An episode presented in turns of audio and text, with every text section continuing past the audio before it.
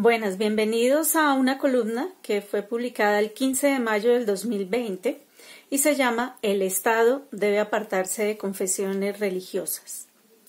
El 13 de mayo el Ministerio del Interior dio a conocer la circular externa CIR 2020-48 DIM 1000, documento en el que señala como fecha del 15 de mayo para llevar a cabo la Jornada Nacional de Clamor por Colombia e invita al sector interreligioso a promoverlo mediante las distintas plataformas virtuales. Por este motivo, el mismo día, la vicepresidenta Marta Lucía Ramírez trinó así. Hoy consagramos nuestro país a Nuestra Señora de Fátima elevando plegarias por Colombia para que nos ayude a frenar el avance de la pandemia y que Dios mitigue el sufrimiento de los enfermos el dolor de los que perdieron seres amados y nos permita repotenciar nuestra economía. Al respecto, puedo decir que la preocupación no se puede concentrar en la religión que profesan los mandatarios del país. La manifestación de la vicepresidenta constituye una evidente violación al principio constitucional y libertad de culto consagrado desde 1991.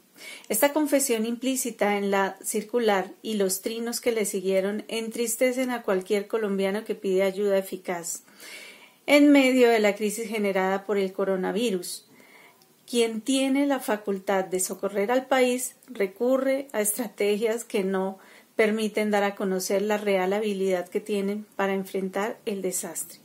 ¿Dónde queda la asistencia a los más necesitados? ¿Dónde queda el Estado laico? La religiosidad de un gobierno debe estar apartada de su política de Estado. La política no puede ser una religión, porque es en medio de la crisis donde se demuestra de qué están hechos sus mandatarios. Colombia es un Estado laico y como tal debe encargarse de entregar ayudas efectivas y no enviar a rezar a los ciudadanos. Cada ser humano es libre y esa libertad le debe servir para consagrar, su vida a quien desee. Pero no en una pandemia. Los pueblos indígenas claman por ayuda y veremos la extinción de pueblos donde ni siquiera se tiene acceso a agua potable y su riesgo de vida es latente. No sé qué piensan los mandatarios por estos días. Unos se preocupan por atacar otros estados, otros tratan de gripiña a una pandemia, y así varios de ellos han demostrado ser poco eficientes, invitando a sus gobernados a no tener miedo al coronavirus. No se trata de qué tan valiente seas, se trata de ser responsable con la integridad de las demás personas, cuando uno sabe qué hacer con su vida y su salud. Pero quienes abogamos por mejores condiciones nos preocupa el sufrimiento de quienes no tienen voz.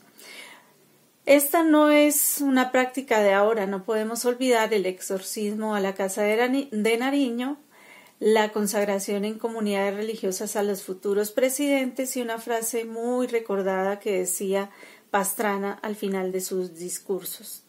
Que Dios los bendiga y que Dios me bendiga algo que a la larga no es sino la promulgación de una falsa piedad en situaciones difíciles.